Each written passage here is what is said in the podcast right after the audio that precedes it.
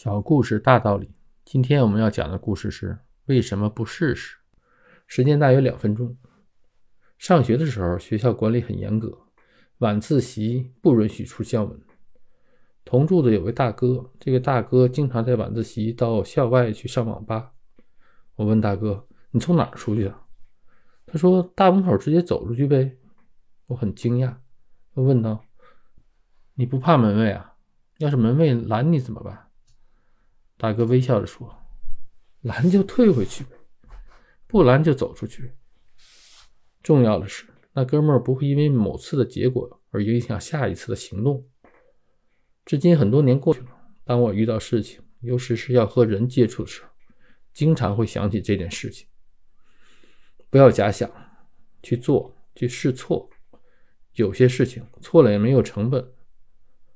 之前的节目我们讲了一个六字真言的节目。